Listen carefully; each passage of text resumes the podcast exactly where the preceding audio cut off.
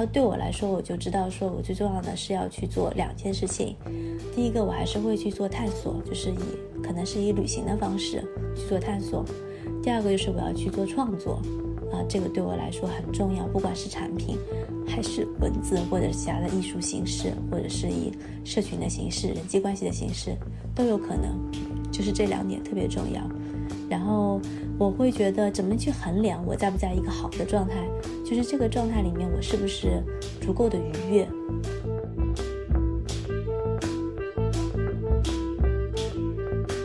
我差不多能够已经找到说我的根基在哪里，我只要让自己开心起来、愉悦起来，那么我觉得那个状态就会很好，然后很多事情就会自然而然的去有好的发展和呈现。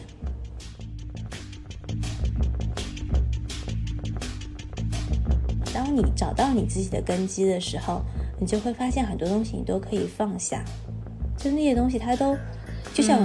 不重要，它就像空气中的那些泡泡或者是那些尘埃，哪怕它是空气中的巧克力或者是芝士蛋糕，你也知道那些东西它是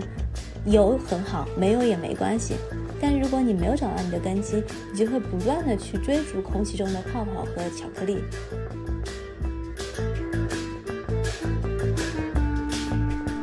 欢迎收听柴米油盐诗酒花，这是由赵建合作社推出的一档播客栏目，用场景对话的方式分享不同人眼中各色的世界。通过文字和声音，我们尝试理解自我和他者，建立社群，我们得以日常陪伴，照见彼此。微信搜索“召见合作社”，期待与您分享更多日常生活片段。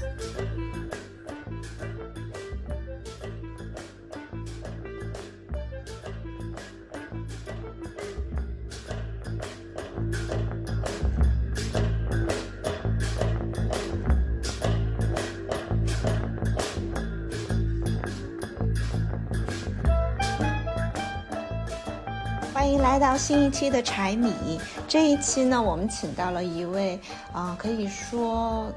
很难被定义的这样一位嘉宾。那等一下，我们让他自己来做一个自我介绍吧。然后我们今天同样的也有跟我们一直在一起的圆。Hello，大家好。Vela 你好。Hello，April 你好。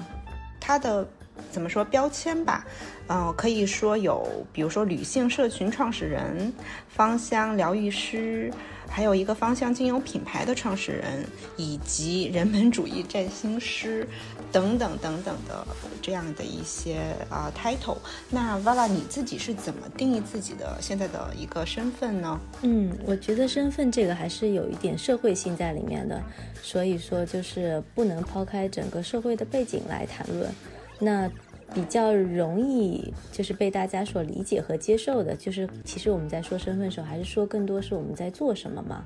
那我现在在做的主要就是两件事情。第一件事情是我呃创立并且现在在主理一个天然精油的一个能量产品的品牌，叫 Ishinavala。然后这个名字呢，其实是来源于我的一个灵性老师他读取到的这个我的灵灵性的名字。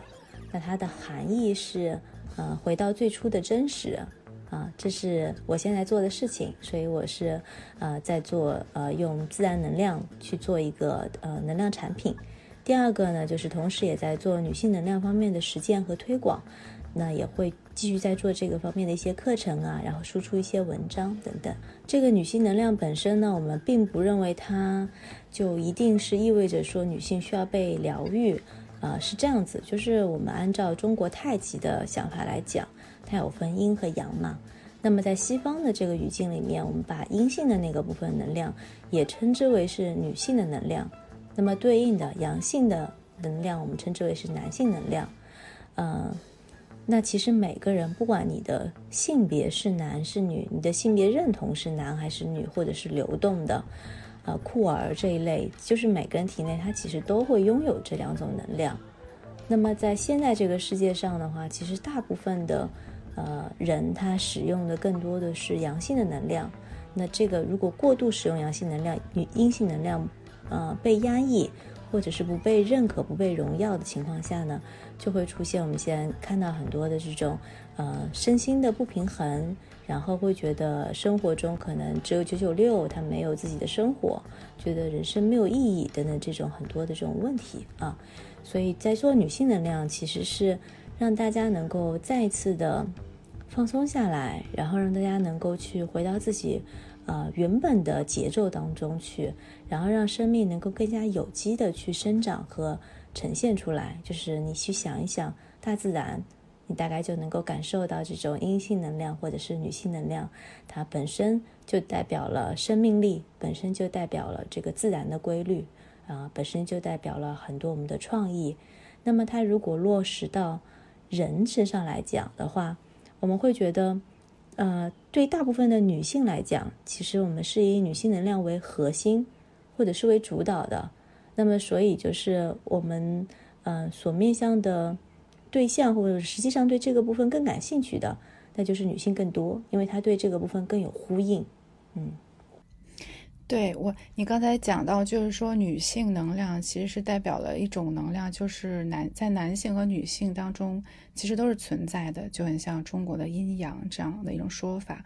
嗯，之前我们好像聊跟 April 聊也聊到过，就是说所谓啊雌雄同体，其实我们每一个人都有雌性和雄性的那个部分，是不是？其实跟你所讲的这个也是一个意思，就是我们应该。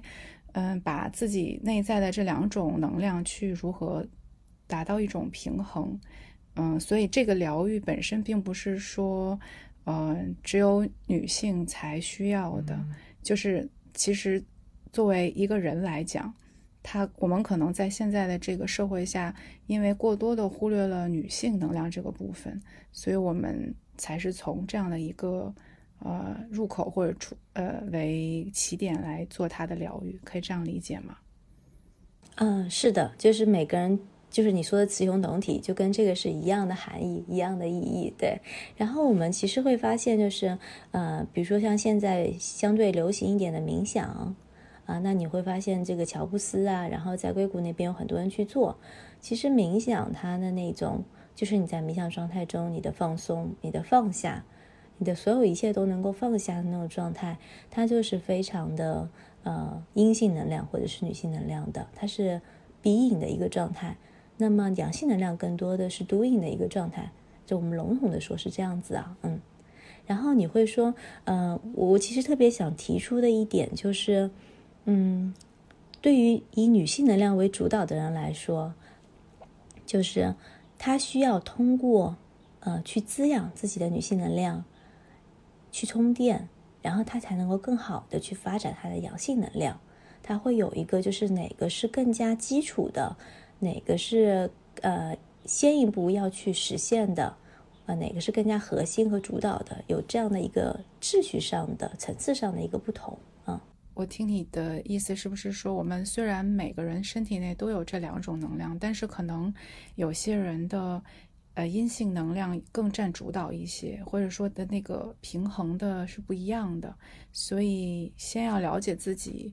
呃的需要，然后才能知道在多大程度上可以滋养到自己，或以什么样的方式可以滋养到自己这个部分。是的，是的，是的。然后我前面咱们说了，就是照见合作社是希望能够在关系中照见自己嘛。那么对于女性来能量来讲，其实它的核心是爱。啊，然后它比阳性能量更重视关系，啊，那么阳性能量它的核心是，呃，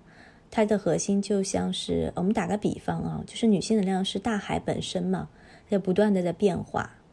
然后神秘莫测。那么阳性能量呢，它就是大海中从 A 到 B 的那个船只，所以它是有方向感的，它要去达成它的目标，它是有这种，嗯。穿透性的，啊，它是这样的一股能量。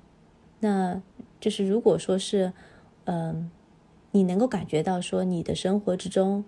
如果一切好像你的目标都实现了，哎，但是你没有感受到爱，没有感受到这种良好的人际关系，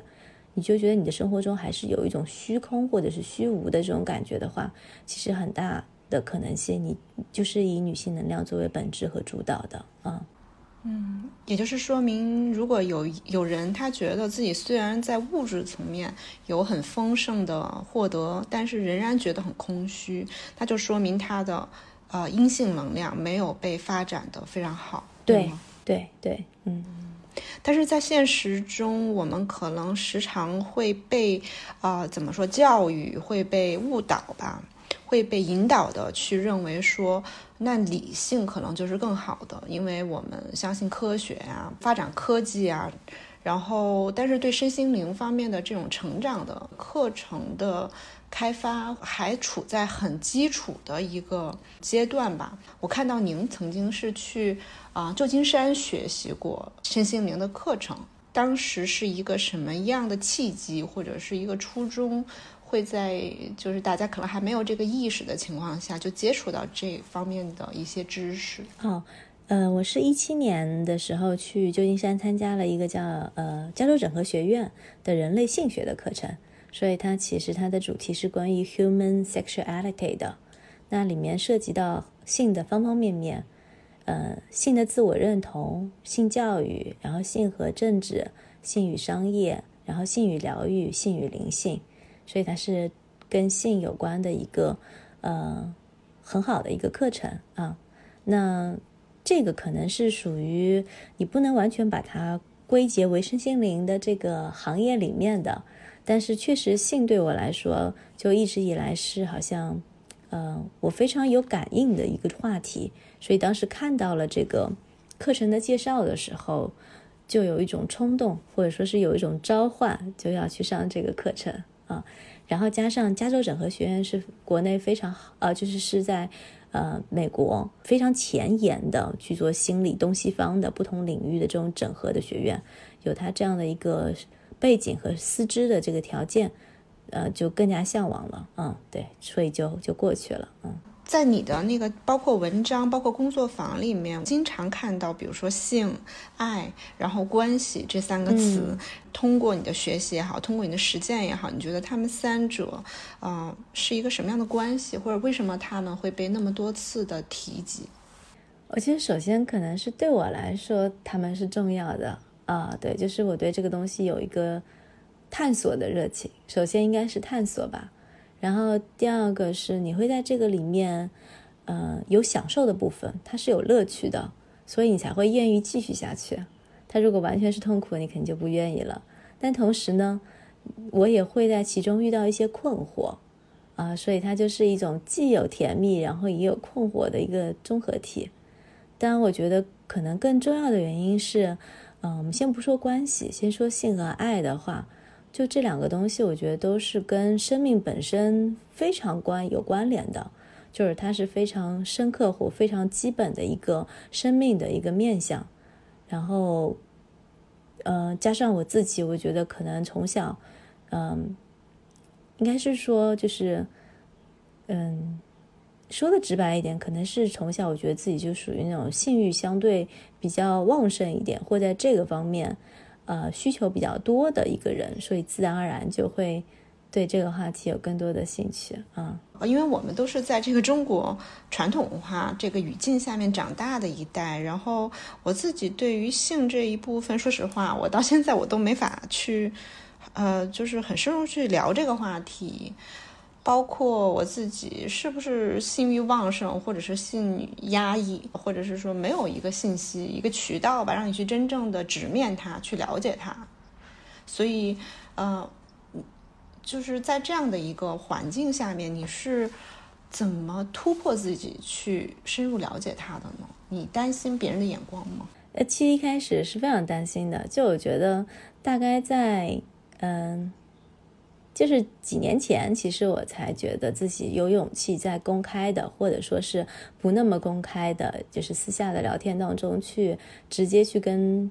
大家交流和分享这个方面的话题。所以，我我我是很理解那种就是压抑的这种心情的。我觉得可能很多时候，你希望去维持一个体面的，然后一个得体的形象，那你会避开这些相对禁忌一些的话题。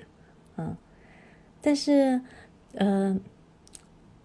就是你你心里面知道，其实这个东西它就是你很核心或很本质的一个部分。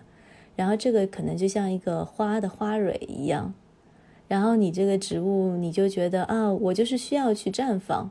那当这个花朵一点一点打开和绽放的时候，它的花蕊就自然而然会被看见。我嗯，我觉得，因为我看呃，就是你前面的一些其他的文章的介绍，好像是说你也是从一个，因为是从职场，然后。辞职，然后现在在做这样一份事业。实际上，你好像从小也一直是一个所谓我们正统文化下非常优秀的，呃，也一步一步的这样子，呃，走到自己的，呃，拥有一份好像其实还不错的事业。然后你是在什么时候开始突然觉得好像有意识说这不是一个？你想要的生活，或者是什么样的转折点，让你做了一个转变？我我觉得从主观上来讲，呃，从主观上来讲是，呃，我之前因为在那个嗯腾讯工作，然后进去了之后，我们呃那个时候还有电子商务部嘛，让我们这个呃电子商务部分公司的一个领导是一个香港的女性，那我有一次就突然发现，哎。就是他其实每天中午他都是要跟不同的人一起吃饭，那不是为了吃饭，就是为了聊事情，为了工作，对，所以我我就突然一下就觉得特别的被触动。这个触动就是说，哦，就你知道，其实那么多的人可能就是能做到那个位置是概率很小的一件事情，但是呢，好像就算如果有一天我做到那样位置，或者说我做到更高的位置啊。哪怕我有这样的一个努力和幸运在里面的话，我也觉得那个好像不是我想要的生活，就是那个点，我觉得是，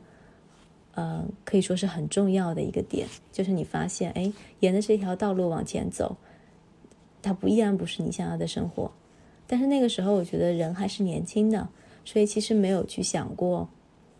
呃，你往下走了之后，你可能。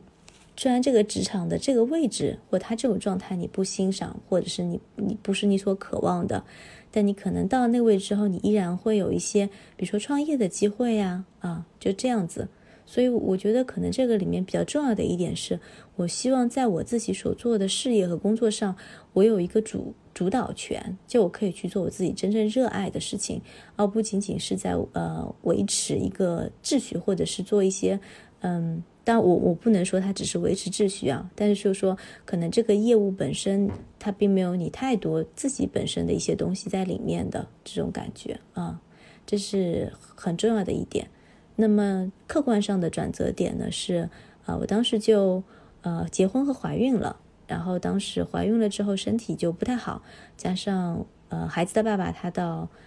杭州这边来工作了，所以就正好我就辞职了，所以应该像是。这个点，我觉得是一个比较重要的一个点，就是构成了，呃，这个生活道路或职业道路上的一个转变。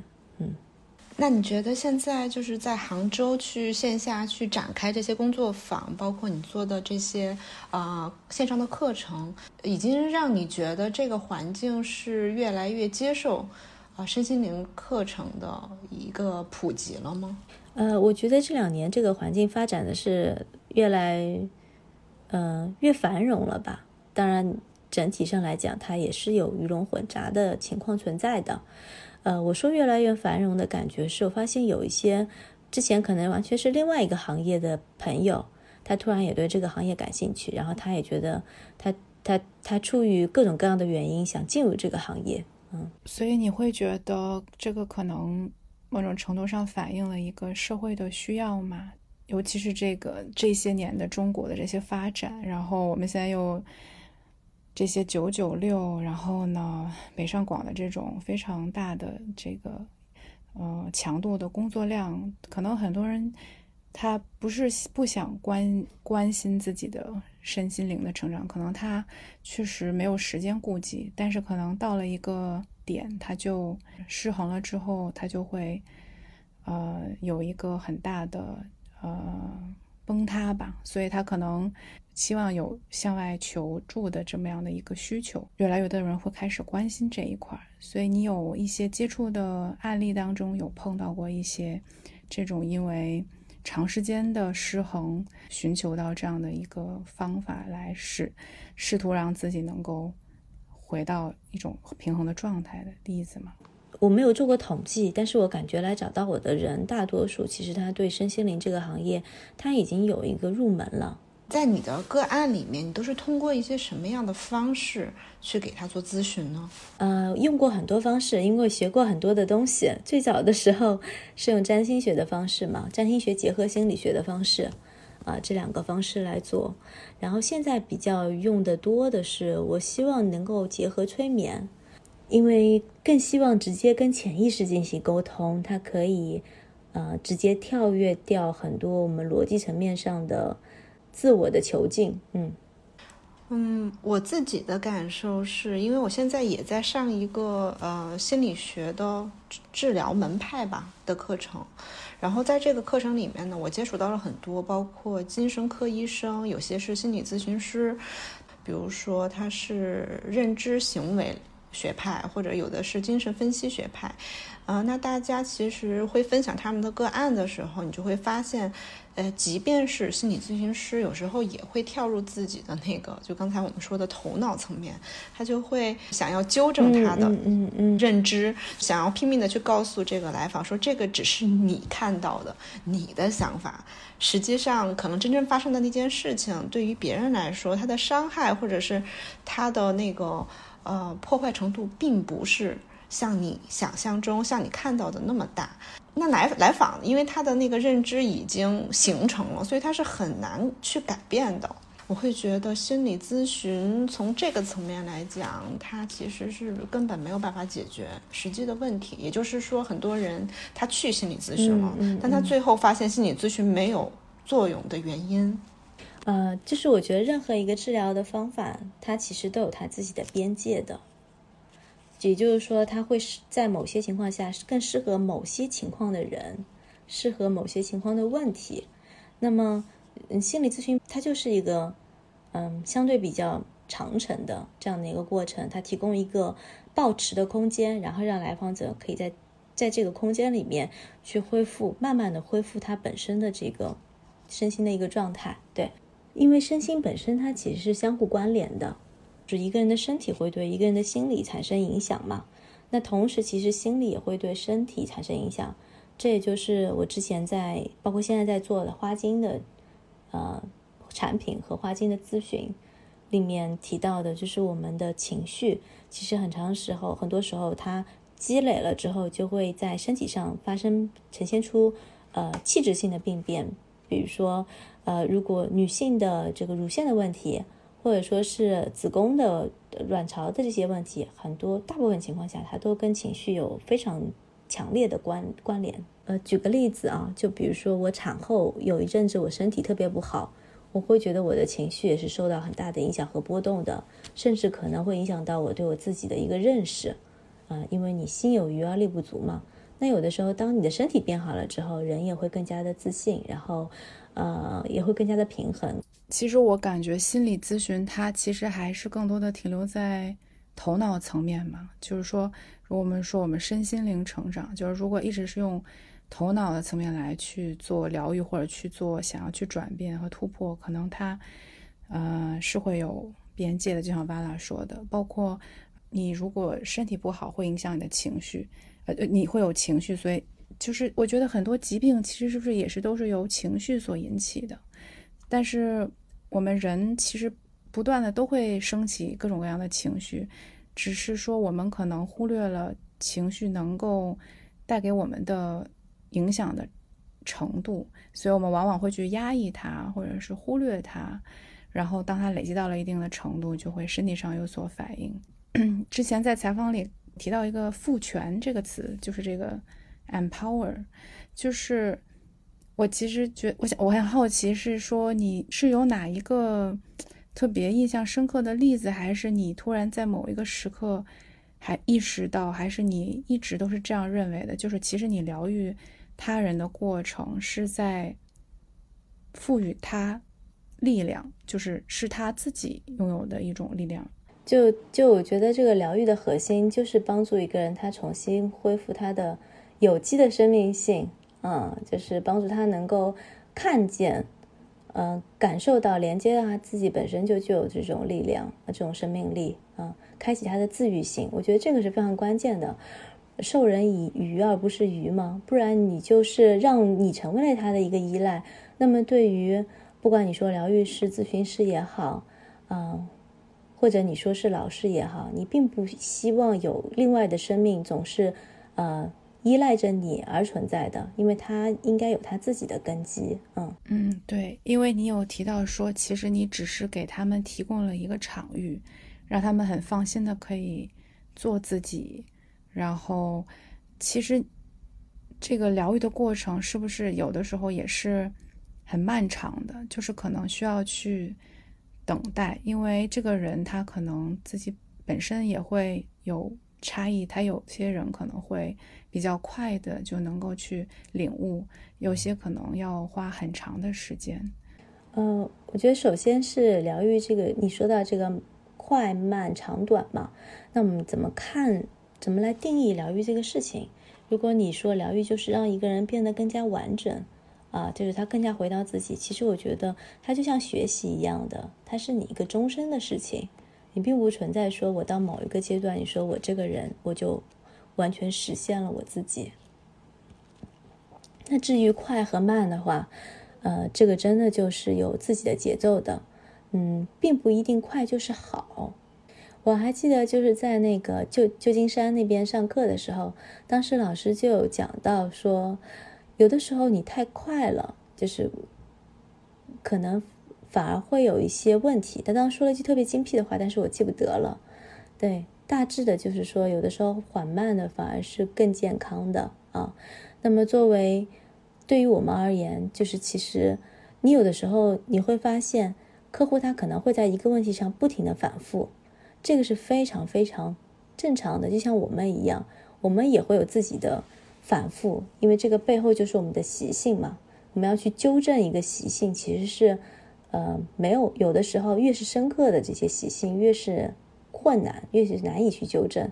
所以这个时候，咨询师如果咨询师着急，就说明咨询师希望通过客户快速跨越他的问题和障碍来获得一种自我的价值感。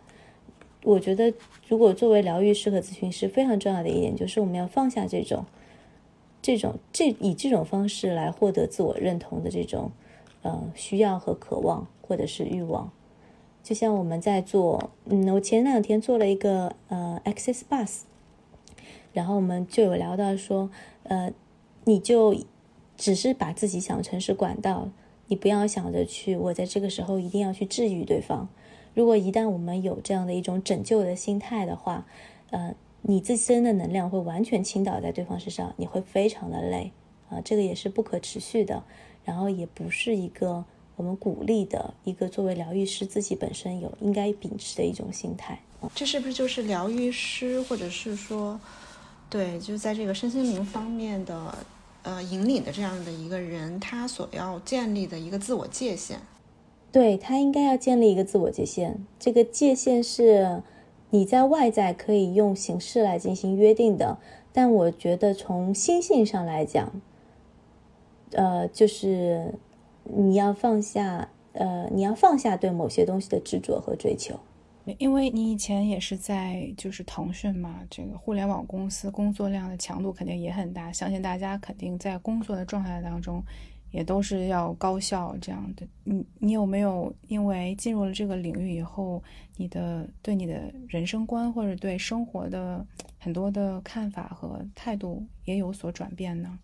我觉得可能从小来说，我觉得，嗯，就是对，嗯，道家的这些思想其实是有认同的，嗯，但是同时也认同儒家的思想，所以一个是向外，一个向内嘛。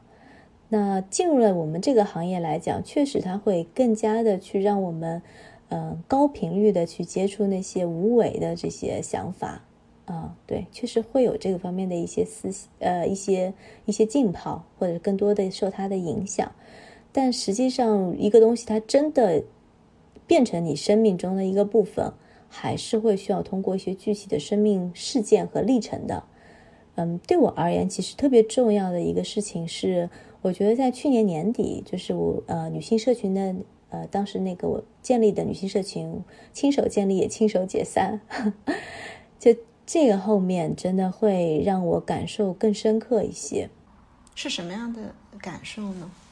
就是你打破自己的界限了吗？这个感受就是，呃，在最开始我们建立这个社群的时候，有一部分或者说在运作的时候，其实很多时候我是在考虑说，呃，商业的部分，就是你，我希望能够让他也在商业上能够走得通。然后因为有团队的成员，所以我就希望说，我们要在商业上能够，呃，有一定的收益，好像就不会亏待别人，就是会有这个方面很多的包袱。或者是呃很多的报复，就是这两种都有。但是后来就发现说，哎，当我去过度的去考虑这些东西的时候，我就失去了呃我最最开始的那个初心，和失去了我自己的呃跟本质之间的这种链接。当然，我还是我还是在做我自己，但是你会知道那个地方有一定的错位存在。那当这个事情全部结束了之后，就会有个非常深刻的。反思和反省，然后我就会发现说，其实回到我自己的核心，呃，我觉得我的核心还是在，嗯，就是灵性的这个方面，对。然后如果我让商业的东西优先级放在比它前面的，呃，其实这个是不符合我自己的一个生长规律的，嗯。所以这也是昨天就有朋友他们有。呃，有有提到说，嗯，就是我们很容易想到精油，你可以去做一些什么事情嘛？就是对精油，万一稍微有点了解，都知道说，比如说它可以安眠，可以放松，可以提振人的活力等等这一类的，可以驱蚊啊。那这些产品它肯定是更加普适的，相对于我现在的一些产品来讲，大众更容易理解啊，更容易去使用。对他们就有推荐说，哎，这个东西你可以去做啊。但是我自己心里其实就很明白，就是。呃，当然谢谢他们的好意，但是我知道说这个不是我的核心，对，就是你还是要先找到自己的核心，从核心出发去做，嗯嗯，所以是不是就是我们在认知自己的可能经经历过各种各样的事件，不断的越来越对自己有更清晰的认知之后，就会更能做出一些真正符合自己。内在需要的决定，认知自己是可能是最最重要的人生中的事情之一。我觉得一定是最重要的事情之一。对，你觉得这种帮助人重新获得力量的这种呃疗愈的能力是一种天赋吗？嗯，我觉得人一定是有帮助其他人的能力的，但是呃，每个人所带给别人的这种帮助，它天然的会有一些自己的特性。啊，这个可以把它理解为是某种天赋，对，所以并不一定每个人他都非常擅长和适合，并且他有兴趣去赋权他人。但是有的人他可能特别擅长做好吃的，有的人可能特别擅长去呃帮助别人做衣柜的整理，或者是帮助别人去打理发型，他可能是以其他的这些方式，呃，在为别人提供价值和帮助。呃，某种程度上也算是一。嗯，一个艰难的时刻吗？就是或者说你在创业的过程当中，当你面对挫败的时候，你是怎么让自己能够去嗯恢复，或者是说支持你再继续走下去？嗯，我觉得真的是特别好的一个问题。对我来说，那真的是一个非常呃，我觉得有挣扎的挣扎的这样的一个时刻。呃，这个挣扎，我觉得并不是说这个事情结束，而是说在这个事情结束的过程当中，你会面及到一些面临到一些关系上面的一些冲突和一些受损，这个是无法避免。就是大家当大家的追求不一致的时候，或者说是一些呃对应的立场不一致的时候，你你这个，因为我我之前一直以来是嗯没有。太经历过呃很多很多人际冲突的人，所以这个事情发生了之后，其实对我来讲是很大的一个挑战。我需要去做出一个选择，这个选择是我我站在我自己这一边，还是说呃，就是反正是需要去做出一个选择的，对。所以去年一年非常有意思的一点是，这个你说艰难的时刻是在结束的这一这一段，但其实那种困难的这种感觉是持续了去年一整年的，可以这样说。就是嗯，对我而言，最开始我们组建这个社群，我是希望能够去嗯，我们当时有三句话嘛，叫做解放自我价值、荣耀女性本质、绽放天赋之美。然后当时这个社群定位就是跟女性性和灵性相关的，我们想去推广和宣传这个部分的内容。嗯，最开始的时候，这个社群的前身也是我在教授的一个课程，或者是带的网络的一个线上的一个成长小组。嗯，所以其实本来最开始的时候是希望能够通过社群把我自己的这些思想、想法和观念更好的去建立起来以及传播出去的。但是真的，我们在做运作的时候，我觉得我自己这个部分就没有去把持住，没有把持住呢，就是我会想着说，呃，我通过，呃，赋权他人，就是让他人他人成为某些项目的更重要的一个成员，发挥他们自己的创造力，然后去完成这个事情。嗯，当然了，这对别人来讲，或者是这对这个呃事情来讲是好的。但是我就会发现，说我没有时间去真正去做我自我的梳理和产出，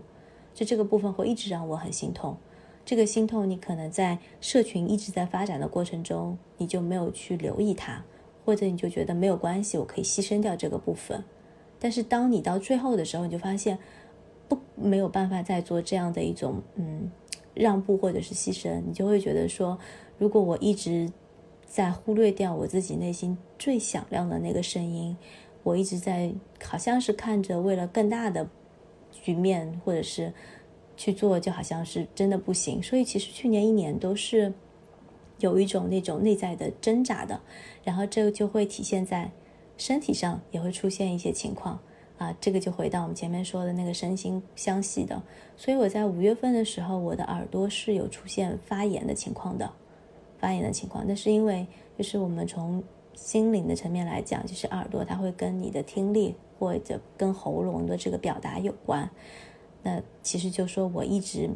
没有再去做出我真实的表达，我不断的在去接收他人的需要，然后去满足他人的需要，去传递他人的声音。嗯，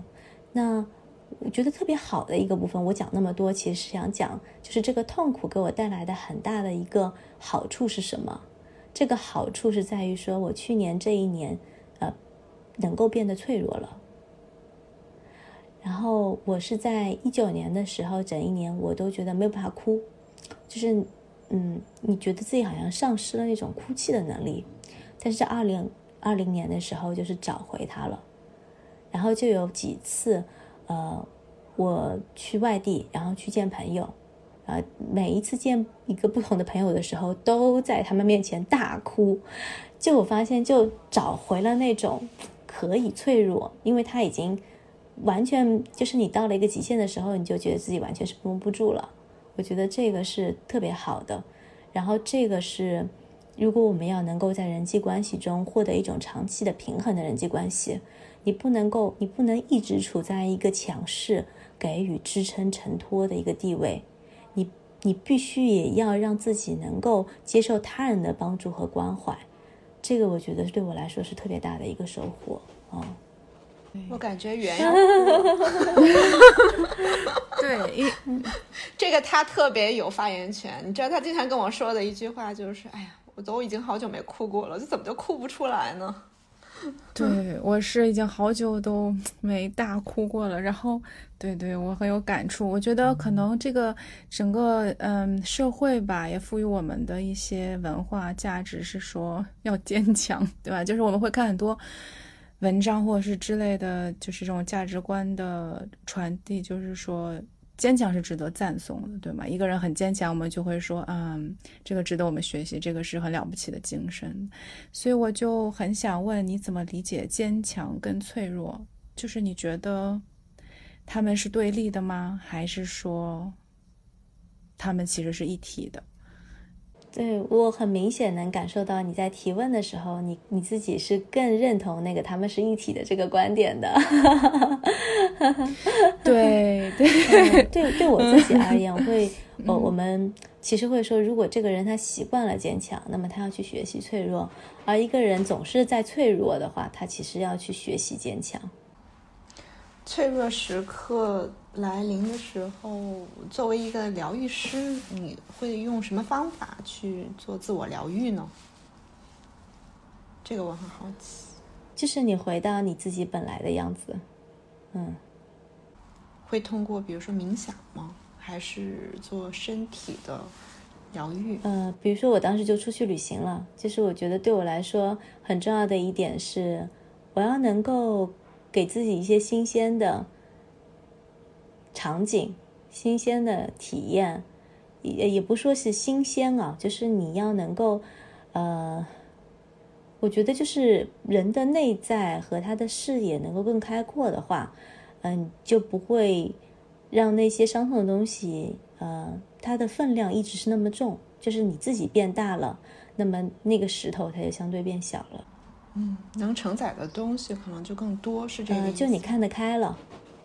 看得开这一点我觉得很重要。然后第二点，我觉得更重要的，其实说你还是得找回你过来时候的路。你要真的去了解你到底是在什么地方跌倒的，然后你愿意付出这样的代价，或者说你不得不付出这样代价，你是为了什么？啊，就比如说对我而言，我为什么要？解散它，当然这个里面可能也有我一部分的不成熟在里面，啊，或者是一部分的不理智在里面，但是更多的是什么呢？更多的是我觉得我必须要去把我自己真的想去表达和创作的东西输出出来，我的产品，我的课程。所以就是当你做出这样的决定，然后你承担这样的后果，你真正的疗愈还是发生在你去做你自己要做的事情上面，你回到你自己。对，那这个部分对我而言，就是去做我就是一个创作的行为。如果我接下来我只呃第一部分，首先你会去有一个恢复，你有一个恢复。那第二个部分就是说，你回到你自己最开始的初心。对我而言，就是要有创作。如果我一直在恢复，然后我没有去做创作的话，其实我是没有办法得到真正的疗愈的。所以你感觉自己就是在这个团队当中，你自己的空间、创作空间，嗯，我是指的创作这方面的，是被挤压了，对吗？虽然我们是在，呃，这就这就提到了，就是前面也讲的，虽然我们是在商业上或者在社群的层面上，我们是在做建立一些创作的，包括我也在赋能团队的成员。因为他们后来也基本上都找到了自己的方向，所以在这个方面我觉得是很成功的，就是赋能他人方面。但是呢，不成功的就是我自己个人的这个创作的空间是被挤压掉了啊，因为人的时间就是有限的嘛，嗯。所以还是回到要了解自己内在的需要，然后做出呃做出取舍。我觉得可能不是不一定是平衡，是取舍，然后。还有一点是，你在哪个地方跌倒，你就想想在哪个地方能够站起来。比如说，我觉得对我而言比较痛苦的一点是在这个最后的结束的时候，有一些人际上面的冲突和受损嘛。那么你就要去，呃，重新再去建立另外一些可以对你有有支持的人际关系。嗯，那你现在再回头，比如说已经又过了半年。呃，然后你自己又去想这个当时受损的这些人际关系，那你是怎么样去看待这些关系？你认为是呃，他终将离你而去，因为他的就是不认同也好，或者是说他嗯在那个时候给了你陪伴有交集，但是他终将因为这个比如价值观或者什么的异同，呃走向了一个分裂。嗯，你能不能放下他呢？我觉得是这样，就是有一些关系你会发现它已经被平复了，就是它已经愈合了。但是还有一些关系，我现在没有办法给到一个判定，就是我可能还需要再花一年、两年、三年的时间，然后再去看哦，当时有这样的发生，对于他和对于我而言，它是什么样的一个含义？因为很多时候这个含义真的是要看你后续怎么去发展你自己。就是如果我后续一直没有去做我自己要做的创作的话，那么我可能就会觉得当初的这个选择是一个错误的选择。但如果我后续真的把我自己发展起来的话，其实你就对过去所有的一切都能够释怀。嗯嗯，我觉得这是一个很新的角度，就是你通过自己的发展来重新衡量你当时所做出的这些决定是否正确，或者是说这些关系是否真正。嗯，就是肯定也不需要衡量了，你只要去做你自己应该去做的事情，就自然而然那些都会释怀。那你一直都是这么追随自己的内心吗？还是就是在这个过程当中慢慢找回？一定是有过程的，但是我好像天生对于这个部分就很敏感。就是如果让我去做一，我我我觉得是有两方面的，就一方面我的好奇心很重，然后我有很好的亲和力，这个亲和力就在于说我真的是比较乐意去帮助他人，或者是乐意去，呃，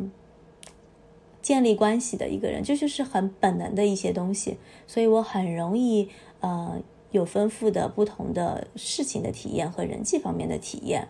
那另外一方面就是说我就会发现说，嗯。但另外一方面，你就会发现这个白羊座的部分，就是你其实是需要，就是你是也是很有主见的，或者你知道你要去创造一个呃全新的一个一些东西的，那么你就会发现，当你可能过度的去卷入一些对他人的支持或者是他人的关系中的一些事情的话，你就失掉了你自己啊，所以然后这个部分对我来说会非常的敏感。就有的人他可能不是那么在意，或者是说他不会觉得很难受，就是，但是对我来说会，所以我觉得就是，嗯，所以你就会追随自己的内心，对，所以我就会追随自己的内心多一些，不然就会很难过，嗯，所以我觉得是可能感受是最真实的，哪怕我们不知道为什么我们会产生一个开心或不开心，但是我们其实如果尊重自己的感受，就知道什么是我们。渴望的什么是我们可能并不太适合自己的？我我就是感受它是向内的嘛，感受是向内的，但是感受它也有不同的深度，或者感受当一个感受出现的时候，它往往很难是单一感受，它可能是复杂的。那我们做这个工作，其实就是通过这些感受的信号去进入自己的内在，然后看到那个最深处的东西，那个最深处的召唤是什么？嗯。它比那个心理咨询更能更深入走到自己内心，呃，是因为一些什么？呃，我觉得心理咨询其实也是可以很深入走到自己内心的。比如说，我们去阅读这个欧文亚龙的书籍的时候，你会发现那些呃非常优秀的心理咨询师，其实他们是通过自己的存在本身去影响到对方的。所以，可能这个并不在于说你是用什么样的技术，而是你本身对于。呃，对方的生命是否有信任？你对于你自己的生命是否有深深刻的理解？嗯，你现在有接触到用到潜意识这个层面的？有，就是我前面说的，比如说像，嗯，像催眠，它就是直接跟潜意识去进行对话的。嗯，你是自己体验过吗？还是已经用到这个技术？我有我用到这个技术，然后我之前是有去学过催眠的，专门去上过催眠的课。嗯。那在这个过程当中，就是我不知道是不是可以透露一些，就是这个案案例的实际的情况。我没有办法想象说一个人他可能平时都是用自己的意识层面在对话，在生活。那一个人进入潜意识的层面，他会有什么反应？进入潜意识的层面，就是那个更真实的部分会出现，然后更有智慧的部分会出现。嗯，我举个例子，就比如说前段时间有一个。嗯，有个朋友，他的生活是挺好的，但是他一直觉得自己有一部分的呃能量没有得到释放。那个部分能量是关于他希望能够去探索，甚至是冒险的能量。你们可以理解，就是很好的生活的人，他野性的部分没有被释放掉，然后他就过来做了一个催眠。那么在催眠的过程中，我们就会有一些引导。但他在这个画面里面，呃，就是相当于是一个共创，就是我会给到一些引导，呃，然后他可以去让他在潜意识浮现出来。那最后，他就会发现说，呃，其实他需要的勇气就是在他的行动当中的。然后他在这个。这个整个的这个过程里面，他并没有完全得到说他应该去做还是不做，应该辞职还是不辞职这样的一个答案，但是他知道了说他要去为他的这个想法付出一些小步小步的行动。那么这个催眠结束之后，他就采取了几个行动，比如说他去报名了一个志愿者，然后他去报名了一个课程，然后他去报名了一个剧团。他说这些以前的有一些报名他是完全不会考虑的，比如说那个报名志愿者，他觉得他有些条件不符合。他说他以前他就觉得不符合，他就完全不会再去报名了。但是他说他这次去了，然后报名剧社的面试也是的，呃，所以就是在那个催眠的过程中，我们可能没有办法得到一个最终的答案，但是它会让你听见你内心的声音，而且当你真正的去。了悟到你自己内在的真实的最深刻的那个渴望，以及你知道你还可以去做什么，或者是你需要去做什么的时候，你自然而然在生活中你会会好像得到了一种呃神性的加持一样，去突破你固有的一些模式。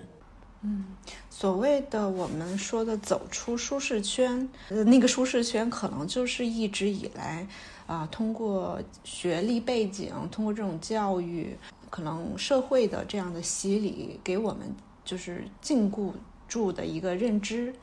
然后让我感受到这种潜意识的释放，可能更多的就让你敢于去啊否定掉自己认为是正确的那一部分嗯，是的，对，就是我们认为的这个理所应当的事情，呃，其实它可能它只是非常局限的使用。就包括科学对这个世界的理解，它也是在不断进化的嘛。嗯，你在你自己的咨询或者是工作坊里面，呃，你碰到的人，他们都是带着伤口来的吗？嗯，有一些，我有一些是，有一些不是。对，因为其实我并不想让自己成为，就是我的目的并不是去帮助，并不是去看别人哪里有伤口，然后去帮别人把这个伤口缝起来。呃，这个不是我的工作。我的工作是帮助一个人去绽放真我，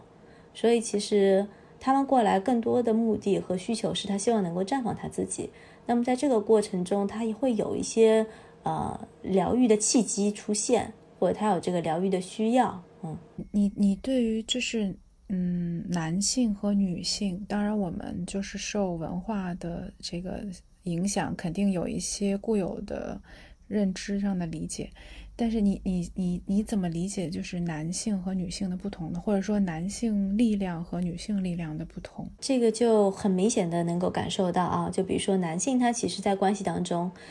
他需要更多的是被认可、被尊重、被信任，当尊重双方都要，他需要被信任啊。然后女性她其实在关系当中更需要的是被爱，所以就会发现这个女性她就很需要在关系里面时刻的去去让对方说我。去感受对方，你爱不爱我？比如说，有的女性说这个，呃，我觉得她都不愿意跟我发生性关系，但她到底爱不爱我？其实她最后在意的是对方爱不爱她，就是很需要这个部分。那男性需要的是你要相信我，你不要怀疑我，你要信任我，信任我可以做成什么事情，信任我不会做什么事情。对。那么说到力量的话，其实女性最大的力量，我觉得还是一个爱的力量啊。这个爱的力量是可以帮助她去。乱的经历这个毁灭与重生的，嗯，那么男性的力量很多时候他是一个呃专注的，可以让事情按照他的计划、他的想法，呃，就像 ISO 系统一样的，他是可以去呃按照一定的标准和流程去实现的，解决问题的能力。我觉得男性更多是解决问题的这种力量，嗯，然后大部分男性他们如果聚在一起，他们的话题都是如何搞钱。呃，不太对，不太会有男性他们聚在一起聊太多个人的事情，但是女性他们的话题会相对私人性强一些，然后他们对爱的需求肯定是不太一样的，就是他们要的这种方式肯定是不一样。比如说男性他是特别需要自由的，或者说我说男性本质，男性的这种能量它是需要自由度的，然后女性的这个能量和女性的本质，它有的时候可能是需要，呃，就是它的这种。呃，互动性的这种需求可能会更强一些。那刚才你提到，比如说男性他的需求是要对方无条件信任，女方的需求就是爱的需求。那如果向外求就没有办法去满足自己的这个基本需求，我们应该怎么做呢？就我们还是说这个要回到给自己给予自己爱的这个能力嘛。我们在上即兴戏剧的课的时候，我们会说，love is attention。其实就是爱，就是关注。那这一点我们在小孩身上会特别的明显。所以小孩寻求爱或感受爱的方式，他就是在妈妈有没有看着我，妈妈有没有关心我，有没有注意到我啊？那所以我觉得对于所有人来讲，爱自己的第一点就是你把注意力放到自己身上。我觉得这个跟自私是没有关系的啊。你就是说要真的能够。呃，在当下体会到，或者是每天有个五分钟的时间也好，你你你把注意力完全放回到自己身上。嗯，对，你在就是一次采访里好像有提到说，嗯，爱是给予自由。嗯，你可以说说你是怎么理解这句话的吗？这句话就是，就是我觉得就像前面讲的，你帮他去抹除掉他身上那些不属于他的部分。不属于他的自我认知，不属于他对这个社会的认知，呃，不属于他应该承担的责任，对，不属于他对自己的这种禁锢，就是等等。但是对我而言，我觉得就是爱，就是让一切自然发生，然后你不需要去抓取什么，嗯。之前跟 April 聊的时候还蛮有感触的，就是说如何，就是好像也在一篇文章里有提到，你好像是参给参一个工作坊，好像是你有负呃负责做翻译的工作，然后就是一个呃，然后你大概分享了一个，就是说在关系中设立边界和包容对方，就是如何嗯有礼貌的、如实的嗯告诉对方。你的界限，比如说你不喜欢对方，好像是那个老师说你，嗯，不要离我太近，我不喜欢和别人离太近。嗯，我知道，是那个那个，其实关于这个女性本质，就是这个老师他提出来叫辛西娅，是澳大利亚的一位老师，他非常的资深。那那次是在沙龙活动上，我做他的翻译。那我有的时候好像就是希望能够更。更清晰的，或者是更准确的去接收他的信息，我就会靠近他，然后他就跟我说：“他说那个希望我能够就是告诉他不要离他这么近啊。”然后我当时就觉得很很舒服。当他提出这个要求的时候，我并不会觉得他在排斥我。对，然后后来我也专门问过他，因为。他其实非常擅长在生活中以这种充满爱和尊重的方式去呃表达他的需要和他的界限的。然后问他是如何可以呃用这么令他人舒适的方式去拒绝他人啊？然后他说，首先你是要带着爱去说这些话。嗯，我觉得这个好像我们没有就是亲身经历或者听老师说出来然后感触会少一些，但是这确实是我们大家都缺乏的。或者说东方人特别缺乏的，因为很多时候我们会把爱和满足他人画等号，但其实爱并不一定是满足他人，特别是当满足他人和满足自己有冲突的时候，你怎么理解爱呢？对，因为这个我会想到，因为你也是小朋友的妈妈嘛，我觉得就是妈妈肯定会有这种，就是很多这种情况，就是说小朋友要占据你很多的时间，但是我们也很需要自己的时间，所以，呃，你说你有的时候不能够满足孩子，比如说他会一直需要你跟他在一起。但是你没有满足他，是并不代表你不爱他，对吗？就是你要，如果你你你带着爱，所以就是，呃，你你带着爱的去告诉他，可能你也需要自己的时间，那可能现在你可能要自己待着，或者说你要做自己的事情，嗯，其实可能我们也。同样适用于在其他的人际关系当中，就是告诉别人你的需要，因为有的时候就是说你一味的所谓的去包容别人，最后会让自己很疲惫。所以我觉得很多时候好像很多人会特别顾及别人感受的人，当他想放松的时候，他他最喜欢的方式就是自己待着，因为因为否则你一跟人互动，你就没有办法提出自己的需求，然后就会非常的疲惫。所以可能这个是我们都很需要学习的一个一件事情。然后为什么没有办法提出自己的需求呢？对，这个也是很需要问一下的，就是，嗯，可能对，可能被我隐含的，比如说会怕，嗯，对方觉得自己不够好，或者是不接受自己，啊，或者是会拒绝自己，嗯，或者会失去这个这段友谊，对对，所以我我就觉得这就这个也是我我觉得物色结束之后，我自己有很深入思考的一个点。嗯，所以我的想法是这样子，就是第一个是，嗯，就是你还是要首先你要能够在当下，不管你是答应还是拒绝别人，你要知道你自己内心深处的声音，你是真的想做这件事情，还是你是为了这个关系的持续，这是你自己要清楚啊。很多时候我们会忽略掉或屏蔽掉这个部分，我们不去感受自己的感受。然后第二点是，呃。你不要害怕这个关系中的冲突出现，就很多时候可能对方有时间的时候你没有时间，你有时间的时候对方没有时间，但你们要一起做一件事情。我觉得在我以前，我非常多的时刻都是我就轻易的把自己的时间改掉了，然后我去贴对方的时间。我觉得这个就是很明显的，其实没我没有在尊重我自己，因为可能这样对我来说是是不好的，对。就是整个我的节奏可能会被打乱，或者是真正重要的事情它被我挤压掉了，没有了，所以我就觉得，嗯，那之前可能是因为我不相信对方有能够处理这种冲突的问题的这种，呃，信任或者他有这样的能力。但是我觉得在人际关系中，如果要走到深处，你是需要去，呃，经历就是冒一部分的风险的。这个风险就是你要让这些可能会产生冲突和破裂的东西，它已经在内部蕴藏了，你要让它能够出现，而不是为了去不断的去延续这个关系，而是自己去妥协、包容和退让、掩盖实际上的问题，因为这个它终有一天会发酵和和和爆发的。然后，然后这我觉得到再到后来的那个更深处的是。呃，要重新建构对自我价值的一个评判的体系，因为如果我们的自我价值的这个建立全部都是在于，呃，我满足了多少别人的需要，让多少人认同和赞美我，那么我就一直会很疲惫。对我，我觉得还有一个就是，呃，恐惧冲突这一点，我也蛮有感触的，就是可能，呃，因为你越恐惧冲突，你可能越。不会去处理冲突，所以最后就是自己来妥协。然后我，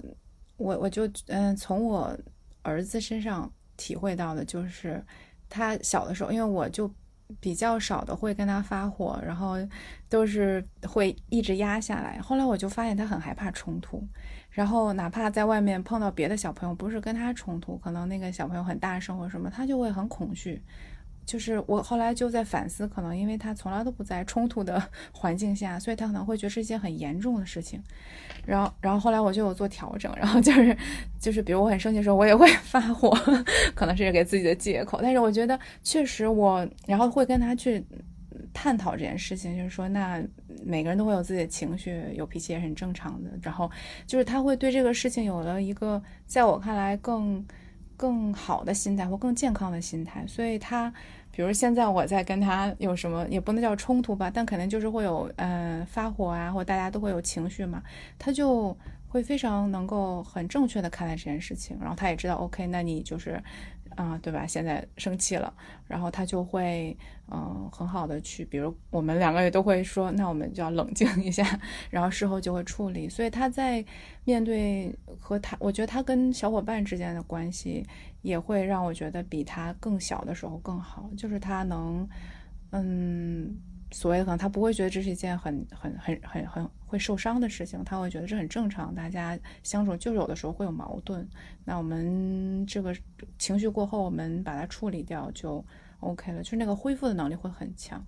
所以我觉得，嗯，但是成人可能就是因为前面好像也提到，因为你这个累积了太多年的习习惯吧，所以可能特别难改掉这些，然后就需要特别多额外的功课去练习，去面对这些。嗯，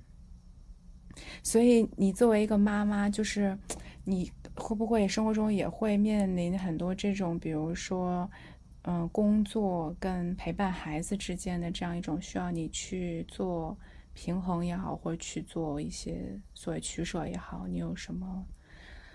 建议吗？或者一些什么你的分享？我觉得一定会有需要做平衡和取舍的部分的。然后这个地方，我我的父母是给到我非常大的一个支持的，所以我相对比起很多的母亲来讲，有更多的时间可以去发展自己的兴趣爱好和事业啊。然后建议就是，你还是没有办法去长期做你不开心的事情啊。你就是作为妈妈，让自己开心。你自己有爱了，你才能够把更多的爱分享给别人。然后这里面很重要的一点是，你要放下很多的内疚。那当你比如说你说我现在不去照顾小孩了，然后你一个人待着，你看起来休息。如果你在内疚的话，其实你根本没有去休息啊。对，我觉得那个妈妈的那种天生的内疚感，可能也不是天生的。可能就是在呃你的社会环境当中，文化给你的这种期待语境里面，对对，他就觉得好妈妈是什么样子？好妈妈就是上次好像说过吧，是那个拿着洗衣粉等着你回家，说啊没关系，妈妈有洗衣粉，就是他永远帮你在解决问题，永远都是和颜悦色的一个状态。嗯嗯，对我我身边其实有非常非常多的就是能听到的朋友或者是相识。熟的人吧，就是总是会讲很多，他们就有某些时刻觉得自己做的非常不好，就是可能对孩子的关心或照顾不够，呃，就会自责。然后前两天那个碰到一个同学说，就是一次那个放学，然后去接他的女儿，然后看到隔壁的妈妈是 拿出了一一个爱心便当一样的，就是煲的汤啊或什么，他说我拿的都是那个买的现成的，就是他就觉得非常非常的。愧疚，就是我觉得大家会有这种来自社会的也好，或者一些周围环境的一种压力，所以，所以我觉得重要的是，就是你要找到你自己的支点，就你的立足点。比如说，我也尝试说，呃，我之前曾经有一个 妄想，就是我们第一胎生了之后，我因为我知道小孩头三年很重要嘛，然后我就想说，我这三年我就不工作了，然后我就去专门对付他。结果后来发现，我真的是无法做到这一点，然后我就去出去上班了。我出去上班之后，我周围那个时候的呃认识我的人说，他就觉得我的精神面貌焕然一新。啊，就我觉得，就是最真的还是不能够去辜负你自己。就是每一个人他在呃他的生活中，可能有的人他就是他的重心，他天然的重心，他的热情就是在家庭和孩子上的。但是可能对我来说，我最应该去实现的事情，我北郊白羊在十宫嘛，所以其实事业就是我生活中我是群星十宫的，就是我没有，我也全星十没有办法去舍 弃掉这个部分，这个就是你对你自己诚实。然后你如果做出这样的选择，一个是你尽量能够寻求他人的一些理解，但是当他人不理解你的时候，你也就放过自己。对我，我觉得其实前面你有提到，就是说因为你。自己活得很状态好，比如妈妈很开心，我自己体会就我很开心的时候，我儿子犯了个错，对，不是什么重要的事情，是这样子，就是就是你对周围人的那种包容或者爱，对，非常非常的多，这种能量才是我觉得就像你可能你提到的所谓根基的东西，就是你要找到你自己的那个根基，就是有有的时候为什么我们说看别人可能。嗯，也许有借鉴性，但是终究我们只能找到属于自己的道路，就是因为他的需求跟你的需求是不一样的，就是能够让他有绽放他的能量的那个来源和你也是不一样的，所以可能核心本质还是，呃，找到自己，然后发现自己真正需要的跟能让自己绽放能量的那个方式。这样的话，其实很多生活里的问题其实都。对，我觉得你总结的特别好，就是找到自己的根基，然后找到自己用什么样的方式可以去获取能量，去实现自己。对，是。然后可能比如你说你会运用各种嘛，因为我看你好像也提到，呃，有心理学、占星学，还有人类性学，就是很多很多嘛。我觉得可能我们这个过程其实就是可能，嗯，不一定那么快速就能找到，所以我们在不断的尝试。其实那个背后的目的就是找到真正适合自己的。或者说对自己有有有有有帮助，我觉得是一种就是逍遥游里面那种逍遥自在的状态。当然，这个这个过程本身也是我们呃我们的乐趣之一吧，或者是我们要在这个以肉体的形式在这儿体验人生的一个部分，重要的部分。嗯，那在一开始你说到就是这是一个探索的一个旅程。你可能中间有困惑，然后也找到一些乐趣。那现在你再来看这一段旅程，或者说再看以后的旅程，你觉得你还你还是在带着困惑上路吗？或者说你还是在寻找一些期待别的旅嗯别的乐趣吗？嗯，现在就会比我觉得，嗯，很像是过完了人生的三分之一。如果一百岁的话，就是三分之一结束了。然后在这个三分之一结束的时候。嗯，有了很多的清晰，就是好像前面就是童年，你在不断的探索和体验，啊，在一个游乐场里面，你什么都去玩一下。然后现在的中场的这个部分，第二个三分之一，就是你知道你的道路是什么，你要去实现你自己的道路，你知道对你来说最重要的是什么。然后对我来说，我就知道说我最重要的是要去做两件事情。第一个，我还是会去做探索，就是以可能是以旅行的方式去做探索。第二个就是我要去做创作，啊，这个对我来说很重要，不管是产品，还是文字，或者是其他的艺术形式，或者是以社群的形式、人际关系的形式，都有可能。就是这两点特别重要。然后我会觉得怎么去衡量我在不在一个好的状态，就是这个状态里面我是不是足够的愉悦。啊，就是这一点，我我我我差不多能够已经找到说我的根基在哪里。我只要让自己开心起来、愉悦起来，那么我觉得那个状态就会很好，然后很多事情就会自然而然的去有好的发展和呈现。还有一点就是，当你找到你自己的根基的时候，你就会发现很多东西你都可以放下，就那些东西它都。就像不重要，它就像空气中的那些泡泡，或者是那些尘埃，哪怕它是空气中的巧克力，或者是芝士蛋糕，你也知道那些东西它是有很好，没有也没关系。但如果你没有找到你的根基，你就会不断的去追逐空气中的泡泡和巧克力，啊，你就没有一个可以安定下来，或者是可以长远发展的这种东西。